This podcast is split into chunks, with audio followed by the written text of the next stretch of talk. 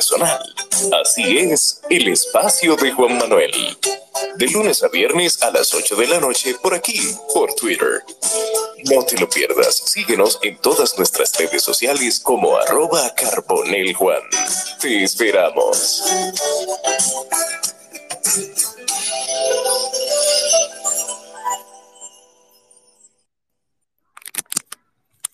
Buenas a todos, bienvenidos a un capítulo más, a un espacio más del espacio de Juan Manuel en Twitter Spaces y también en diferido en Spotify como el espacio de Juan Manuel Podcast. Esta noche con un tema muy interesante y un invitado también interesante, el cual hemos pautado este espacio justamente hoy, que es el Día Mundial del Riñón, un órgano muy importante, muy interesante y el que todos tenemos pero pocos cuidan o muchos no lo cuidamos. Me incluyo porque yo ahora estoy, sí tengo hace unos meses esa obligatoriedad de tomar agua siempre, pero antes no lo hacía por muchas razones que tampoco vienen al caso ahora. Pero hoy es un día muy interesante y tengo a mi amigo, el doctor Carlos Cruz, nefrólogo, o sea, el especialista de los riñones en el cuerpo, que nos va a hablar de este órgano. Antes de iniciar, don Carlos, eh, permítame hacer mención de los que hacen posible este espacio, los patrocinadores. Este espacio llega gracias a Express Wash, Express Wash Detailing, lavado 100% ecológico, sin agua. También tenemos el lavado convencional con agua, pero ya que estamos en, en austeridad acuífera, eh, se recomienda que usted lave su vehículo en un lugar donde conserven y mantengan el medio ambiente y la escasez de agua que tenemos actualmente en nuestro país. Express Wash, en la avenida Barceló, justo al lado de Autorepuesto Montilla, en Punta Cana. Y también gracias a FMF Designs Advance, a cargo con la ingeniera Frinet Muñoz Espinal, construcciones, evaluaciones y estudios sismo resistentes. Si usted quiere su construcción, su proyecto, su casa, su villa, lo que usted tenga en mente hacer, llame a FMF Designs Advance para que usted pueda dormir tranquilo. Patrocinadores del espacio de Juan Manuel en Twitter Spaces y también en Spotify como el espacio de Juan Manuel Podcast. Suscríbanse, entren, escuchen, compartan, recomienden este espacio, que dicho sea de paso, es muy aburrido. Es un chiste, es un chiste, es un chiste. Doctor Carlos, bienvenido a su espacio, este espacio suyo. Bien, buenas noches, Juan. Gracias por la invitación. Buenas noches a los queridos oyentes de tu espacio, muy interesante, para nada aburrido.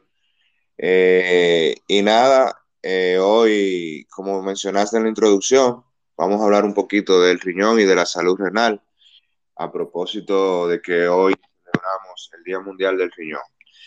Eh, eh, o sea, la, ocasión está dada para, para el tema. Correctamente, correctamente, don Carlos. Yo quiero, antes de iniciar, hacerle la pregunta clásica que se hace, pero la obligatoria, y es, tenemos dos riñones en el cuerpo, pero yo quiero que hablemos desde el inicio. ¿Qué, qué son los riñones?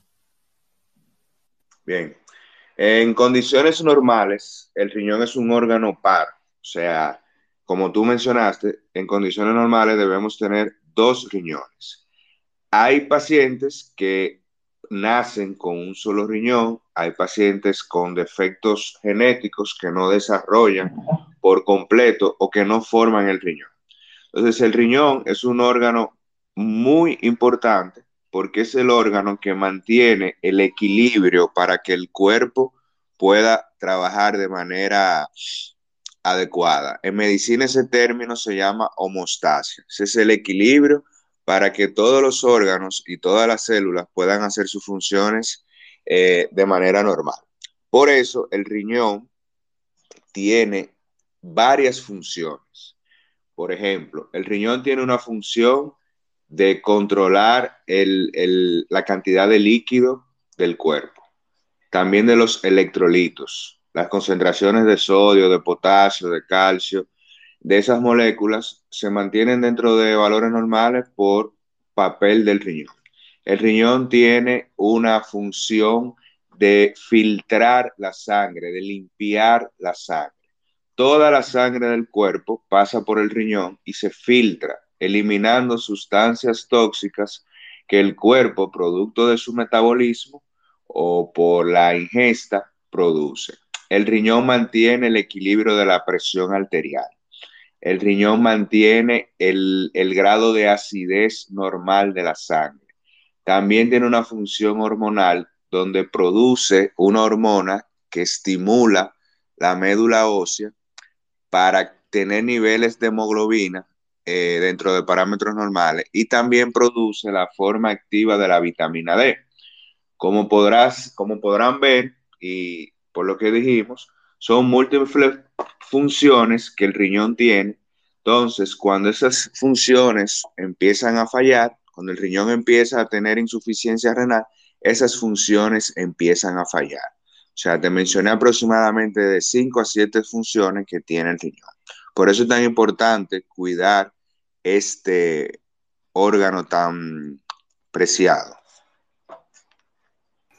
Así es, así es, Carlos. Y ya sabemos cómo funciona el riñón, que el riñón eh, yo lo hago el símil, Carlos, no sé si, si vale la comparación, pero el riñón yo lo comparo con un filtro o con el carburador de un vehículo. ¿Está bien? la... sí. Con un filtro en una, que es una de sus funciones. Correcto. Pero si, por ejemplo, tenemos los dos riñones, como sabemos que, que lo hay, yo tengo familiares inclusive que, que están vivos actualmente, que tienen un solo riñón, entonces, ¿por qué dos? O sea, tenemos dos, podemos vivir sin uno, pero ¿A qué se debe eso? ¿Y cuál es el tratamiento adecuado para que los dos riñones o algunos síntomas o señales que nos dé el cuerpo para saber que algo anda mal en los riñones? El riñón tiene una unidad funcional que es la nefrona y cada, cada riñón tiene aproximadamente un millón de nefronas. No todas se utilizan porque hay una parte que se queda como, como si fuera una reserva. Importante que si una nefrona se pierde, se daña, no se regenera. Entonces, ya luego de los 45 años, en condiciones normales, se va perdiendo una cantidad de nefronas, como también se van perdiendo células en otra parte del, del, del cuerpo, que no se regenera como es un órgano que trabaja tanto, entiendo que haber hecho uno solo, eh, quizás había que haberlo hecho muy grande, como el hígado, como el estómago. Tú entiendo que con dos riñones, por asunto de tamaño, eh, eh, por eso tenemos dos. Sí hay personas que pueden vivir con un solo riñón, ya sea porque nacieron con un riñón, porque donaron un riñón, porque tuvieron problema en un riñón y tuvieron que ser operados por un trauma, por un accidente.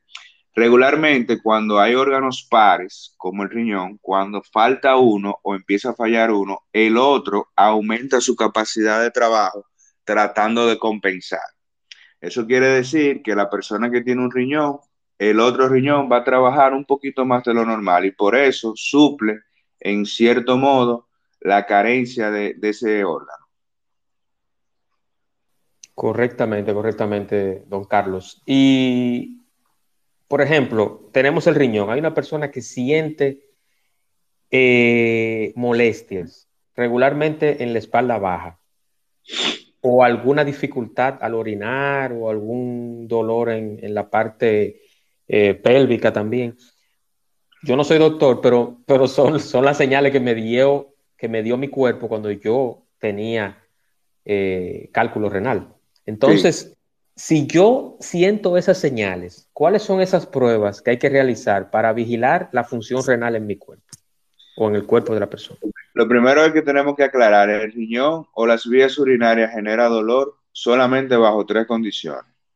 Por cálculos o piedra, como popularmente se le llama, cuando hay infección o cuando hay un tumor. Eh, muchas eh, hay otras condiciones que pueden generar dolor en la espalda baja, dolores musculares, dolores de la columna, eso depende mucho del oficio y de la actividad que realice el individuo. Eh, pero básicamente, bajo esas tres condiciones es que el riñón o las vías urinarias pueden presentar dolor. Como tú mencionas, el cálculo es una patología, el cálculo renal o piedra en los riñones es una patología muy frecuente y puede dar un cuadro clínico muy variable, desde una pequeña molestia hasta un dolor eh, insoportable, que ya eso es característico de que la piedra, que el cálculo se está moviendo. Esa paciente que refieren ese dolor, que es un dolor que lo comparan con el dolor de parto, eh, regularmente cuando la piedra se está moviendo. Es peor de ahí, doctor, es peor de ahí. Yo vi cuando a mí, cuando a mí me dio el dolor, y perdón de que le interrumpa, yo vi al de los cachos bailando electrobully. Yo, como yo no he parido ni he botado piedra, no te puedo decir cuál, cuál duele más, pero sí yo he visto hombres de más de seis pies, fisiculturistas, llorando por un dolor de, de un cólico nefrítico. Entonces, las pruebas regularmente que uno debe de hacer es una sonografía abdominal, una tomografía, el examen de orina y las pruebas que nosotros utilizamos para valorar la función renal son la urea y la creatinina. No siempre el cólico nefrítico o la infección va a generar insuficiencia renal, son cosas diferentes. Si una obstrucción de las vías urinarias generada por una por un cálculo, por una piedra que no se corrija, pudiera con el tiempo ocasionar insuficiencia renal. Son, son términos diferentes. Eh, no necesariamente la piedra o la infección, por más dolor que tenga el individuo, tiene que alterar la función renal. Eso es correcto, eso es correcto. Y como nosotros no tenemos cultura, doctor, y lo digo nosotros, porque yo soy dominicano y vivo aquí, pero como nosotros no tenemos cultura, a mí a veces se me olvida que yo tengo que tomar mucha agua. Ahora yo ando con dos, con dos termos de agua, pero como no hay cultura de tomar mucha agua, a pesar de que somos una isla, eh, es cierto el mito de que hay que tomar ocho vasos de agua, realmente son más de ocho. Eh, tomar mucha agua en exceso también es malo. Sí, tomar todo, en exceso hace daño. Mira, lo primero es que tenemos que individualizar cada paciente, porque hay pacientes que tienen una condición cardíaca o una condición renal o una condición del hígado que no le permite una ingesta de líquido abundante. Eso es lo primero. Pero partiendo de que es un individuo sano, que no tiene ninguna de esas condiciones, eh, hay una fórmula que es sencilla bueno, sencilla para nosotros, el, personal de salud, que es 0.3 por el peso del paciente en kilogramos. Eso es el resultado de, lo que tú debes de ingerir en líquidos. Eh, si te da, por ejemplo, una persona que pese 70 kilogramos, tiene que tomar aproximadamente 2100 cc, eso es un litro y un chimá. De agua, de dos litros y un poquito más de agua. 2100 cc, una persona que tome, eh, que pese 70 kilos. Pero ¿qué pasa? Yo siempre le digo al paciente que eso depende mucho de la actividad y del oficio que tenga el paciente. Por ejemplo, mi trabajo es un trabajo prácticamente de oficina. Pero el día que yo juego baloncesto, el día que yo voy, voy al gimnasio, evidentemente yo necesito tomar más líquido porque tengo una demanda mayor. No es lo mismo tampoco el, el, el, que trabaja en una oficina al que trabaja, que es obrero, en una construcción, que está en el, en el sol, que hace una actividad física demandante. Evidentemente, ese individuo necesita ingerir más agua que lo que le daría la fórmula. No sé si me doy a entender. También nosotros vivimos en un país tropical donde la mayor parte del tiempo el clima es caluroso. Entonces, eh, los ocho vasos de agua es relativo, porque eso depende mucho de lo que tú realices y de tu contextura física. Pero básicamente el individuo promedio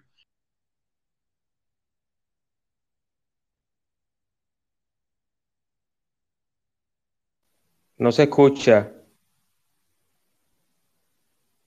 Hola, Carlos. Parece que se le fue la señal. Vamos aquí está de nuevo.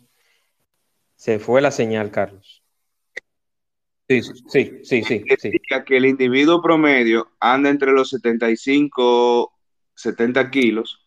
Si no realiza una actividad física en el día, con de 2 litros de agua suficiente.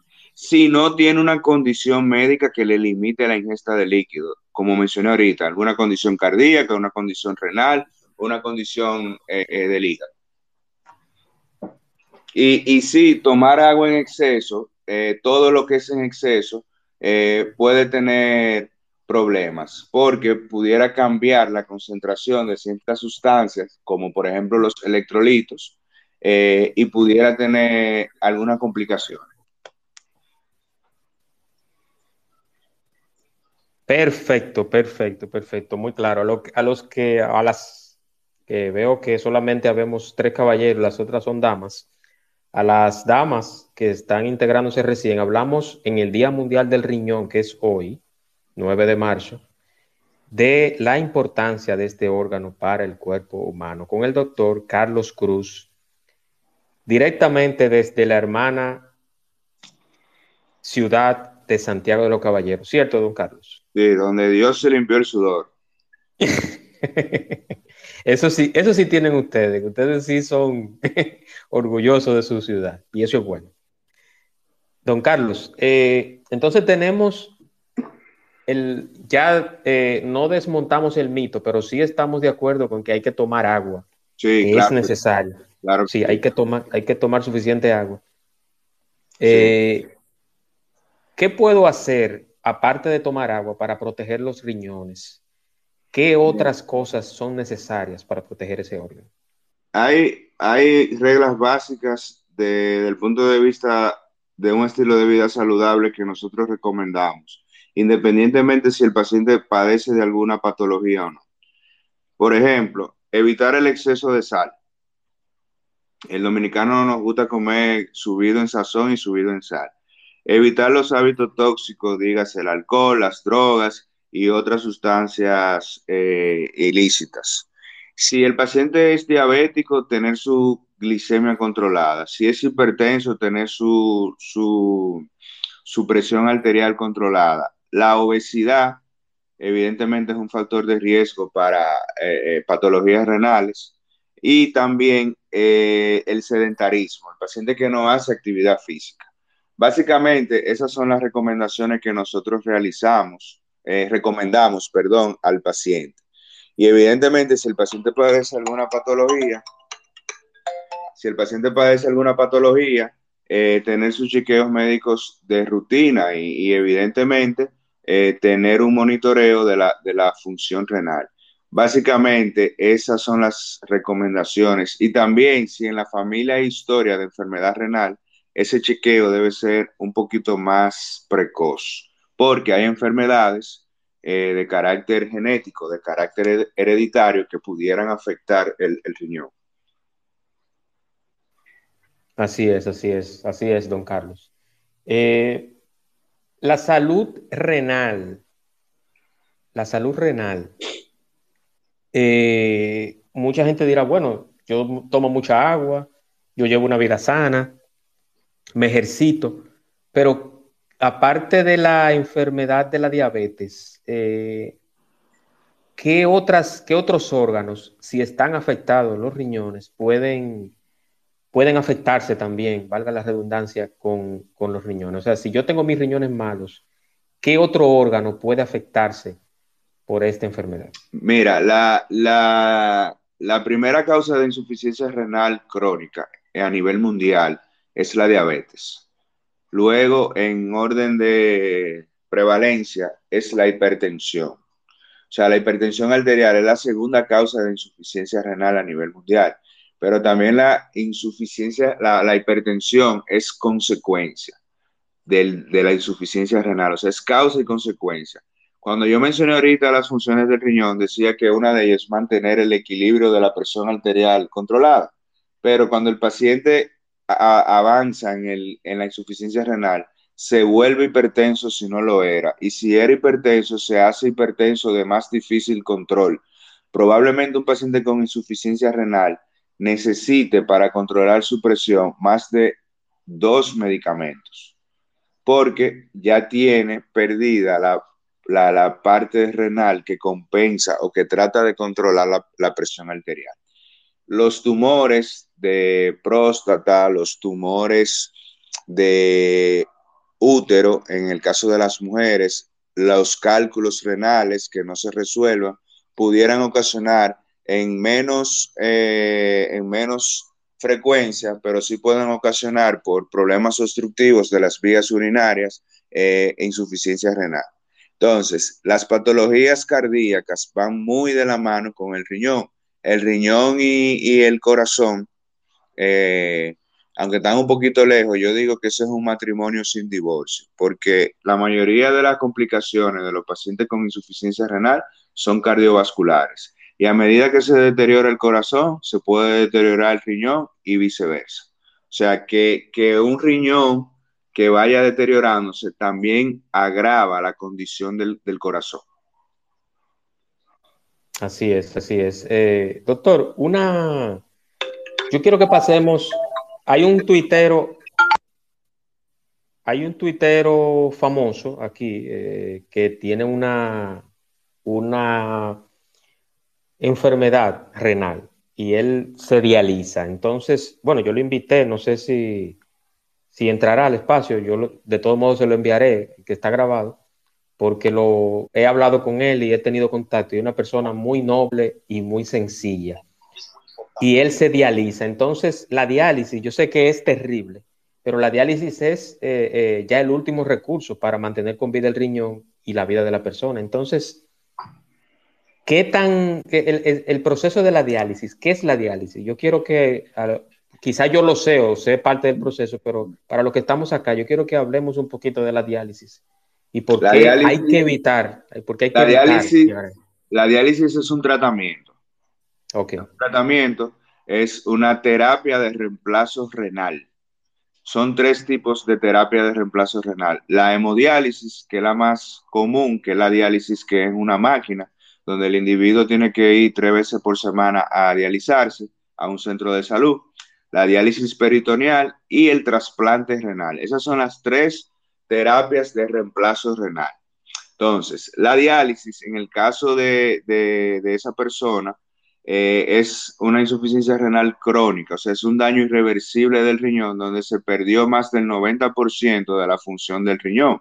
Entonces, esos tóxicos se acumulan en el cuerpo y la máquina sustituye el riñón momentáneamente en la función de, eh, eh, de eliminar esos tóxicos del cuerpo y el exceso de líquido. Lo ideal es que un paciente entre a un programa de hemodiálisis con la finalidad de que se trasplante, o sea, de que la diálisis sea eh, temporal. Y aunque suene feo de un nefrólogo, la diálisis, si bien es cierto que es un tratamiento y le prolonga la vida a muchos pacientes, es el fracaso de, de, de la prevención y del tratamiento de las enfermedades renales, porque como tú dijiste, es ya la última opción. No sé si, si entienden esa. Sí, correcto. Inclusive aquí entró, entró Mahoney, que era la persona que yo estaba hablando, está por acá, que yo le envié el espacio. Y yo quisiera, eh, doctor, con el permiso suyo, que Mahoney nos explique un poquito de su experiencia como paciente de diálisis. Y, y básicamente, si él me lo permite también, ¿cómo ha sido su experiencia con ese tema renal? Y que creemos conciencia también sobre esta enfermedad y que nos cuidemos un poquito más. Mahoney, bienvenido, hermano.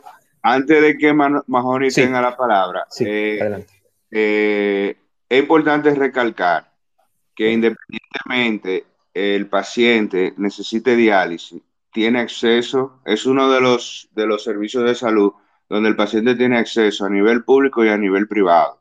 O sea, aquí no se muere un paciente por falta de diálisis. Eso es importante, incluso a nivel público. Obviamente a nivel público es un poquito más precario algunos servicios que a nivel privado, pero la, la, si no fuera por eso, la esperanza de vida de, de nuestros queridos pacientes renales fuera menos, como en otras épocas, años atrás, que donde no tenían acceso tan fácil a una terapia de diálisis, la mortalidad era, muy alta.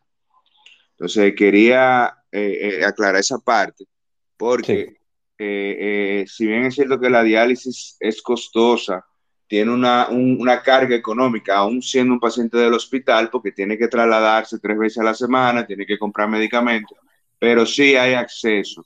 Incluso hay otros países donde el acceso es mucho más limitado para los pacientes renales. Y ahí le dejo la palabra a Mahón. Excelente. Mahón, bienvenido, buenas noches y este Muy espacio suyo también. Muy buenas noches eh, a todos. Eh, gracias, Juan, por recordarme, porque de verdad lo había olvidado eh, que me habías etiquetado y eso. Pues, siguiendo lo que cuenta el doctor, yo tengo ya 14 años y 3 meses en el tratamiento y mis inicios fueron extremadamente tediosos. Yo comencé en el Hospital Padre Villini, donde yo llegaba a las 8 de la mañana, 9 más o menos, y venía a dializarme, si acaso, a las 1 y 2 de la mañana, porque yo era un paciente sin turno. Tenía que esperar a que dializaran a todos los del día y en la noche, si había espacio, si quedaba agua, si quedaban equipos, era que me tocaba dializar o volver al otro día.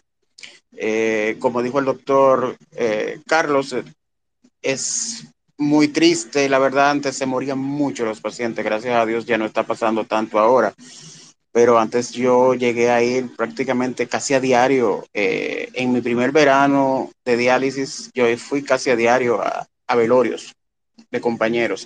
De mi grupo apenas quedamos dos, y éramos un grupo como de 30 que comenzamos en ese diciembre.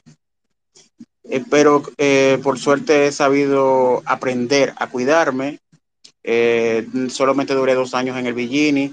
Después que yo peleé por esa unidad para que la hicieran, porque estábamos muy precarios, se nos estaba cayendo el hospital encima, inclusive lo habían cerrado. Eh, no me permitían dializarme en ese centro porque el director me cogió odio. Pero nada, eh, se logró el objetivo de tener una unidad nueva y yo me fui a un centro privado donde ya tengo 12 años con una doctora que me ha apadrinado relativamente y me quiere muchísimo. Sí, eso me consta, eso me, eso me consta que he visto la interacción tuya con, con él.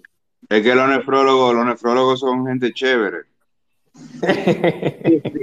hay unos cuantos malos, porque yo tengo un problema con uno de la plaza, no lo puedo ver ni en pintura, pero, eh, pero sí, la, mi doctora, gracias a Dios, es muy, es muy buena eh, y no es fácil. Eh, yo estoy en un centro privado, pero yo soy un jodido. Y como dijo el doctor, el gasto es eh, insoportable.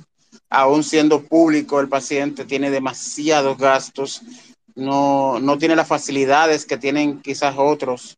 Eh, por ejemplo, yo tengo un seguro privado, por suerte, de poder atenderme o estar ahora como estoy en lista de espera, porque aunque hay un hospital que, que da acceso al trasplante públicamente, como Secano, lamentablemente los estudios tienen que hacérselo de manera privada, porque el Senado subsidiado no los cubre. Eh, y, el gasto es constante, porque todos los días hay una vaina nueva, nos vamos deteriorando. Yo mismo tengo miles de complicaciones. Ahora mismo mañana tengo cita para, un, para una posible operación de una complicación que me, se me presentó. Y no es fácil, pero el que se acostumbra, el, que se, se, resigna y aprende a vivir y la ve como, en vez de una enfermedad, como una condición de vida, puede superarlo.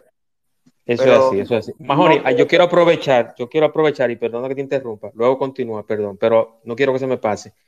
Mahoney tiene algo peculiar y es que él, hay unos artículos, y perdona, Mahoney, que no te pedí autorización para esto, pero lo quiero hacer porque los que están acá, mi libro, es, mi, un libro abierto, tranquilo. Sí, él tiene unos artículos que hace una rifa por un monto de a veces de 100, 150, 200, 300 pesos para el tratamiento de sus medicamentos y de lo que él necesita hacer con la diálisis.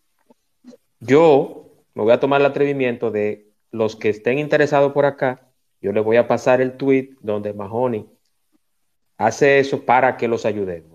Yo me incluyo porque yo también te voy a, te voy a cooperar, Mahoney. Y yo creo que eso es una idea válida también. O sea, no quedarse, y es como decía Mahoney, no quedarse sentado a decir, ay, soy paciente de diálisis, me voy a morir, ya me morí, ¡fum! No, hay que seguir luchando. Mientras haya vida hay que luchar. Adelante, Mahoney, perdón.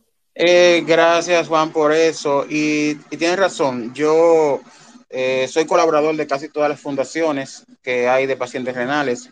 Eh, me gusta educar a los pacientes nuevos. Eh, estoy peleando con mi doctora para reactivar lo que teníamos antes. Habíamos comenzado a hacer un grupo de apoyo para familiares y pacientes, porque esta enfermedad también afecta a la familia. Eso no solamente, al, no solamente al, que la padece, la familia también, porque nosotros somos muy sufrimos de tener unos cambios drásticos de humor por lo mismo, eh, por las mismas toxinas del cuerpo. Por ejemplo, cuando la urea sube, nosotros nos volvemos súper agresivos, la mayoría, eh, y la familia te tiende a creer que es que uno está molesto por otras cosas y no, y no entienden ciertamente las cosas. Más el tratado de los alimentos, que la gente se cansa de estar poniendo un plátano hoy para comérselo mañana o los guineitos y que no puede comer esto y no Venga, la, la, personas siempre nos dicen a nosotros, los pacientes renales siempre están aburridos. Y yo le digo al estudiante, al estudiante mío, cuando lo llevo a la unidad de diálisis, que yo le pregunto, ¿qué tú vas a comer ahora? ¿Qué tú vas a comer hoy? Y te dicen un hamburger, una pizza, o una de las mejores cosas, uno de los placeres más grandes que tiene la vida, es tú comer algo que tú te has antojado y comerlo por mucho. Si tú estás antojado de pizza, hartate de pizza. Pero imagínense una persona que tiene limitación a la cantidad de comida y al tipo de comida. Pero a eso tú le agregas que tiene que tomar aproximadamente 10 pastillas diarias, que si sabe que no se toma una, le va a subir la presión y tiene que ir a la emergencia.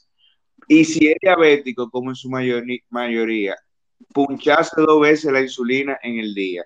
Y como si eso fuera poco, tener que ir a un centro de salud a conectarse a una máquina por tres, cuatro horas, tres veces a la semana. Hay pacientes que en su provincia no tienen unidad de diálisis, pero sí viajan, por ejemplo, eh, por ejemplo, aquí en Santiago, eh, eh, nosotros tenemos pacientes de Moca, de Montecristo, o sea, que el traslado es más de una hora, más las tres horas que duran conectadas más país, el, tiempo de, volver a su casa. Óyeme, cualquiera, cualquiera un día da una mala respuesta. O sea, hay que entender esa población de pacientes. A mí antes me decían, cuando yo decía, vos sos nefrólogo, ¿por qué tú vas a coger eso si que su paciente, alguien tiene que atenderlo? Y cuando tú eres nefrólogo, y eso pasa mucho con las enfermeras de diálisis, tú haces una relación tan, tan estrecha con el paciente, porque imagínate, va tres veces a la semana y son pacientes que el familiar y el paciente no se toma un medicamento sin consultarlo contigo. O sea, es una relación muy estrecha, muy estrecha. Y uno lo logra, a uno tiene que entender esa, esa población. O sea, tomarse 10 medicamentos al, en el día. Eso no es fácil. Eso no es fácil. Bueno, sumándole a eso, doctor, le faltó algo principal, los líquidos. Eh, tenemos limitación, por ejemplo, en mi caso yo no orino, hay pacientes que todavía orinan, muy pocos, pero hay, eh, y tenemos limitación con eso porque si no nos ahogamos nos puede dar un edema pulmonar y eso. Yo en mi caso bebo 29 pastillas diarias. no es fácil tener que controlar el agua y tener que beber tantas pastillas más los medicamentos es es mucha limitante, uno se acostumbra, pero no es fácil. No es fácil. Y más las complicaciones que suelen tener. Ahora mismo está sonando mucho el problema que me afectó a mí bastante, que fue la PTH alta, eh, que no todos los médicos también la saben, la saben manejar, porque es algo como que hasta empezó como de repente nuevo para todo el mundo. Y la verdad no es fácil. ¿De qué se trata la, de qué se trata la PTH? Eh, eso es viejo, eso es viejo. Y, antes había más complicaciones. Hay una hormona que está al lado del tiroides, dígase en la parte lateral del, cuello. anterolateral, se llama PTH para tu hormona. Esa hormona tiene mucho que ver con el metabolismo del calcio. Yo te mencioné que una de las funciones del riñón es producir la forma activa de la vitamina D. Cuando el riñón empieza a tener insuficiencia renal y ya cuando está en un estadio avanzado, como los pacientes de diálisis, esa, esa producción de vitamina D se pierde. Entonces la PTH se hipertrofia tratando de compensar eso. Y el paciente hace una condición que se llama hiperparatiroidismo.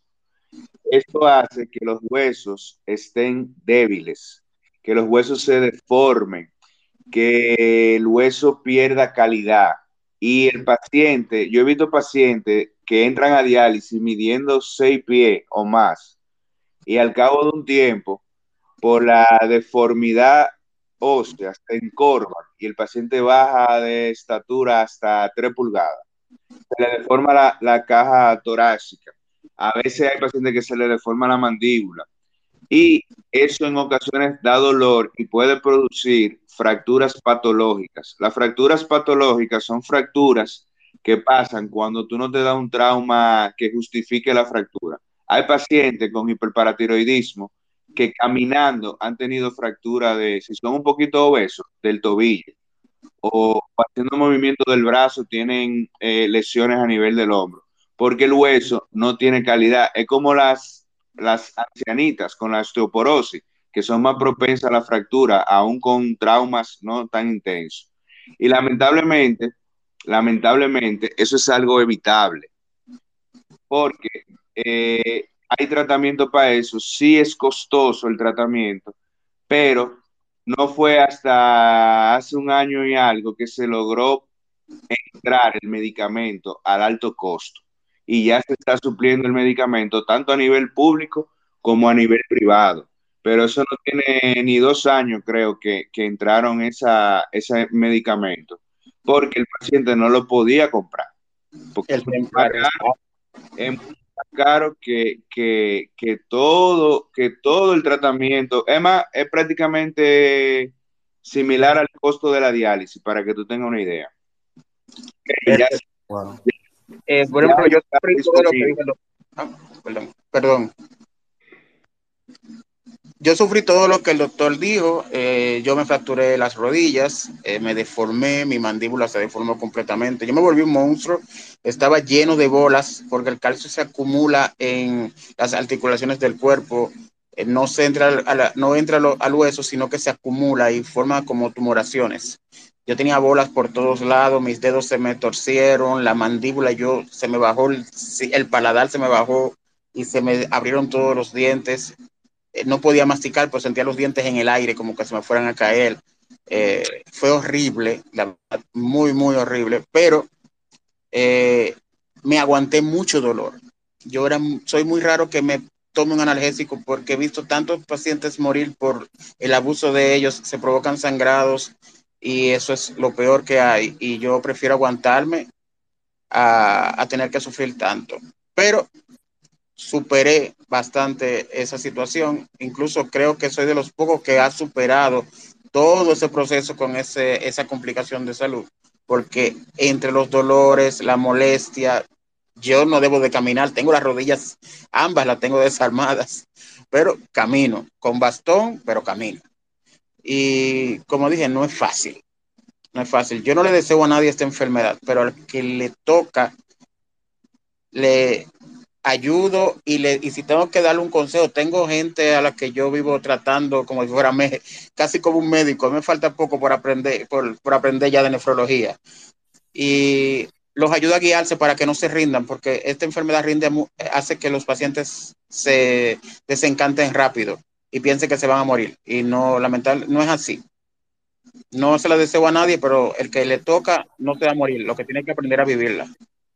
Así es, así es. Yo entiendo tu punto, eh, aunque no te conozco personalmente, Mahoney, nos seguimos un tiempo aquí en Twitter y, he visto tu proceso, he visto tu proceso y he visto tu, tu humildad y tu, sencillez aquí y hasta tu sentido del humor, porque siempre salta con una ocurrencia, a pesar de, o sea, es un ejemplo que con todo lo que Mahoney ha sufrido y ha pasado, se mantiene como que él tiene la mejor salud del mundo y eso es ejemplar también. A veces uno se queja, uno está bien de salud, pero las personas que quizás deberían de quejarse como nos quejamos nosotros, y me incluyo porque yo soy quejón, yo me quejo mucho, yo lo admito, a veces sin merecerlo me quejo, pero he aprendido también ya a, a ponerme en los zapatos del otro y entender que siempre hay personas peores que nosotros.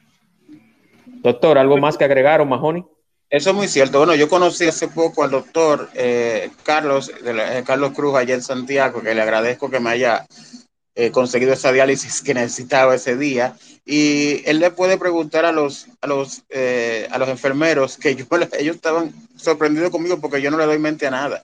Por ejemplo, mi presión es bajita para mi tamaño y mi peso.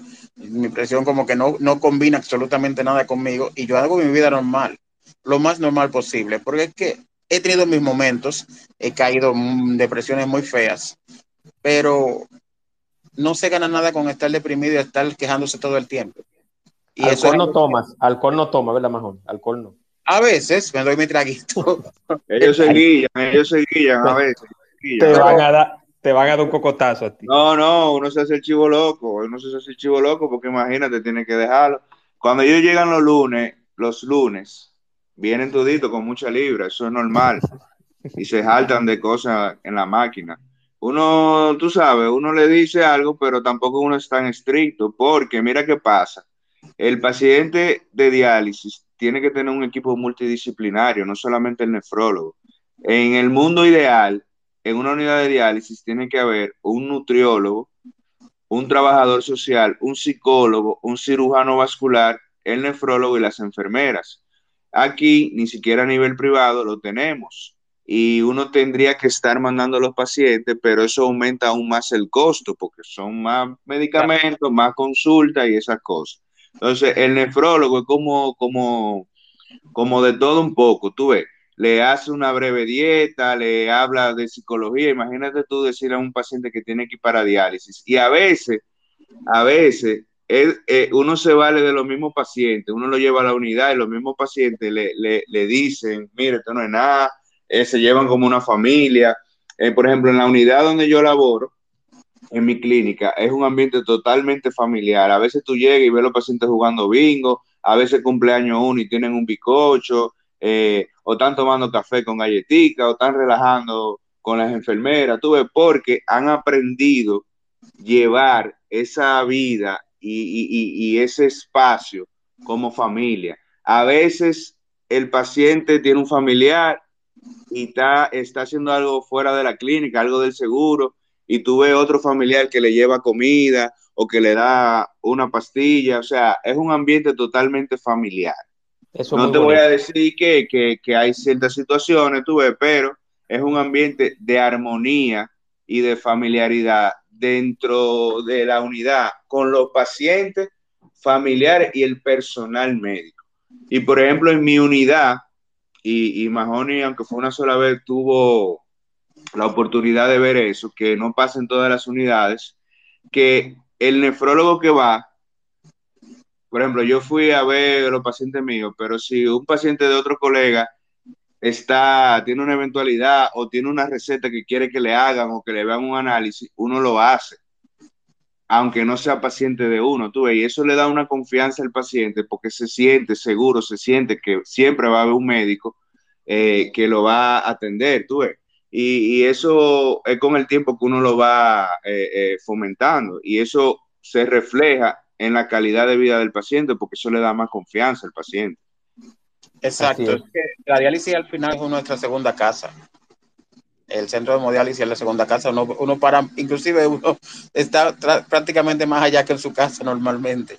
Y, socializan, y socializan, y socializan. Como sí, que somos el mismo grupo. Por ejemplo, en mi, caso, yo tengo el mismo grupo de pacientes en, el turno, somos porque son turnos fijos.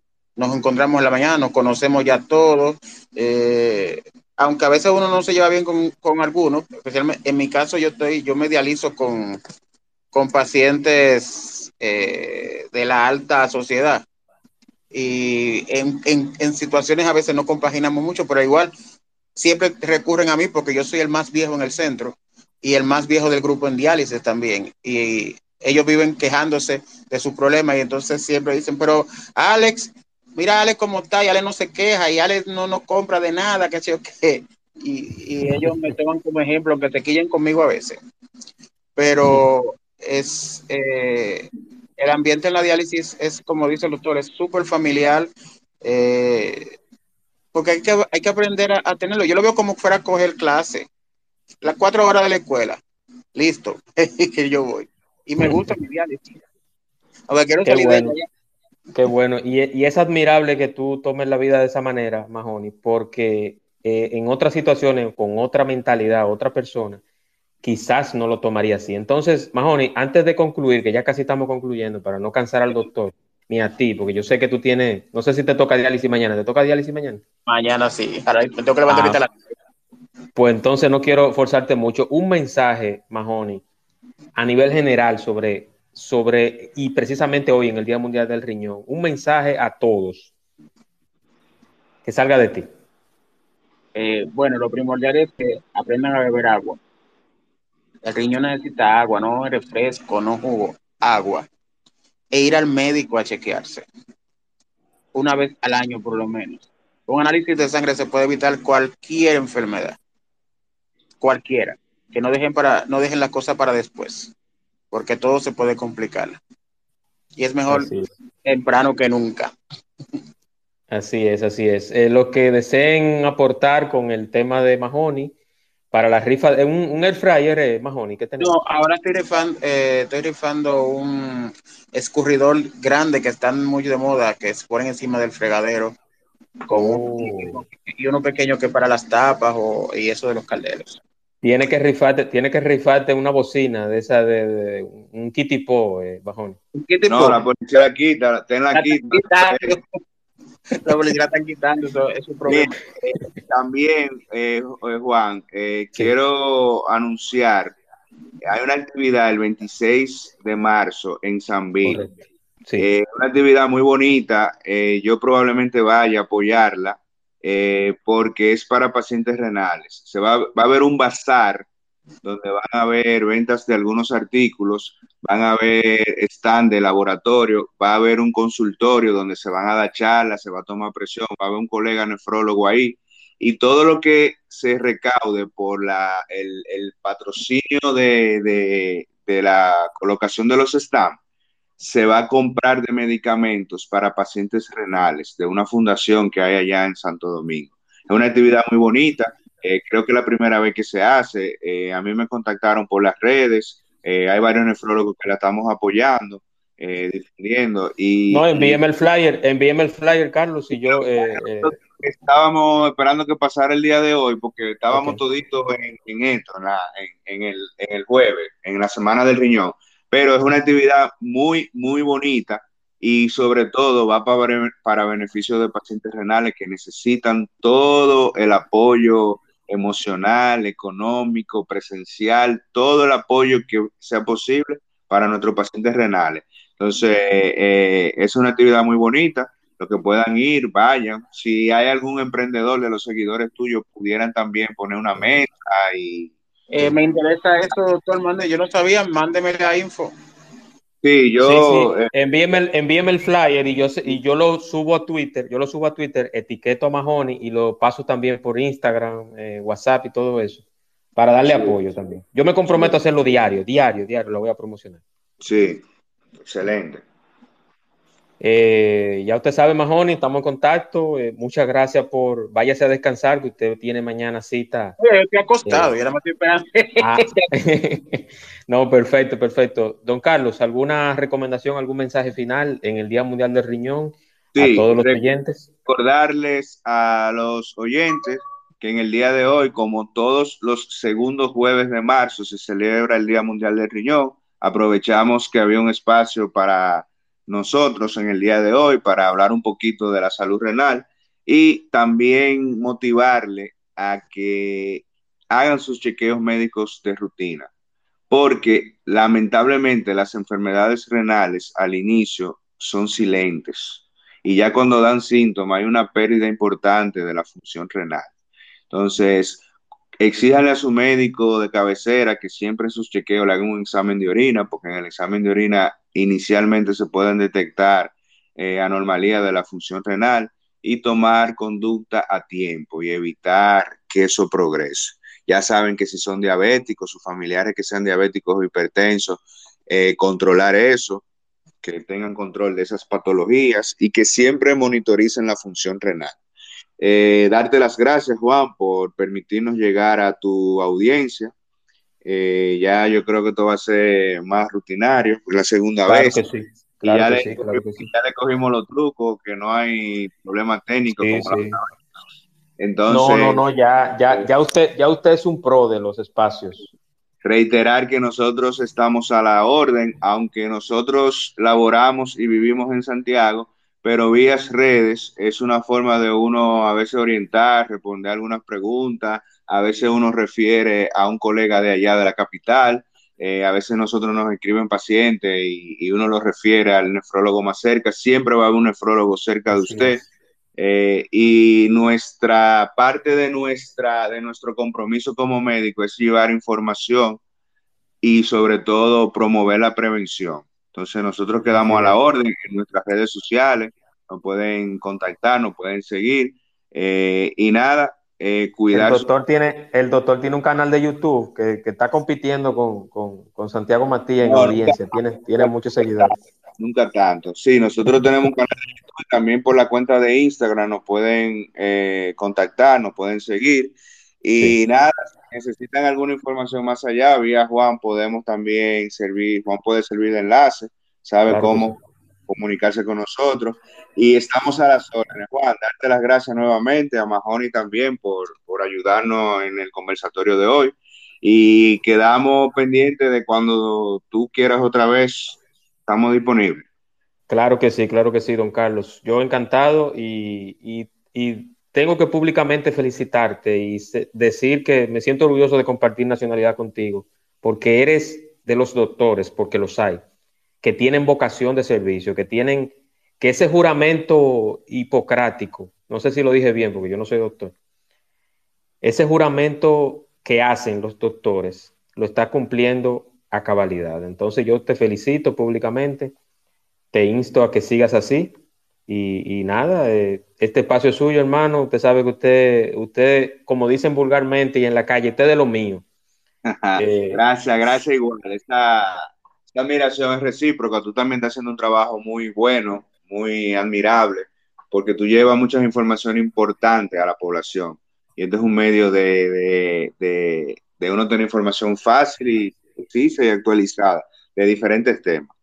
Así es, así es, gracias. Y, esto, esto es por y para ustedes. Yo no pienso ser influencer, no lo soy, no me interesa. Yo lo único que quiero es que las personas que entren acá en Twitter no solamente encuentren chisme, relajo, burla, no, no, no. Que aquí encuentren también información, que encuentren cosas interesantes de seguimiento, de superación personal, por ejemplo, esta información valiosa que tuvimos hoy con el doctor Carlos, eso es lo que me interesa. Y también tener personas maravillosas como Mahoney, que me place compartir en esta red social e interactuar con él y de ser su seguidor y, de, y él el mío. Entonces, Mahoney, de igual manera yo te felicito, te admiro y vamos para adelante, hermano, vamos para adelante. Gracias, vamos, gracias, vamos. es mutuo. Buenas noches a todos. Cuídense, cuídense y el próximo martes en el espacio de Juan Manuel martes, ¿qué es el carnaval cimarrón? Carnaval cimarrón con el folclorista y conocedor de cultura y folclore Jonathan de Olio, en el espacio de Juan Manuel, martes, 8 de la noche. Señores, descansen, cuídense mucho, tomen agua y hasta la próxima. Doctor, un abrazo, cuídese mucho. Bien, buenas noches, buenas noches. Gracias otra vez.